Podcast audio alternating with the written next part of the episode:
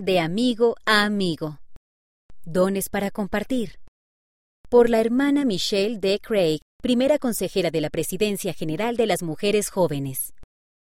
Mi abuelo siempre quiso tocar el violín, pero su violín estaba sin usar y polvoriento en un estante. Entonces me lo dio y permaneció durante años sin utilizarse en mi estante. Nunca aprendí a tocarlo.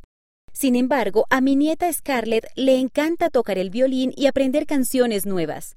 Tal vez no las interprete a la perfección, pero practica y se esfuerza mucho.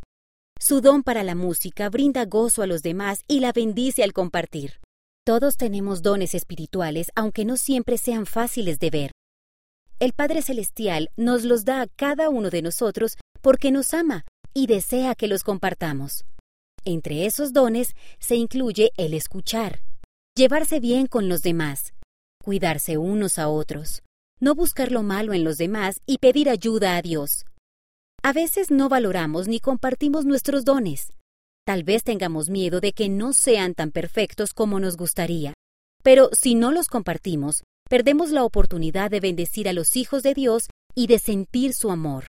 No permitan que los dones que Dios les ha dado ni siquiera sus dones menos evidentes permanezcan sin usarse. Ofrézcanselos a Dios y a sus hijos. Los dones que tenemos de nuestro Padre Celestial existen para que los utilicemos y los compartamos. Adaptado de los dones menos evidentes. Devocional de Navidad de la Primera Presidencia, 5 de diciembre de 2021.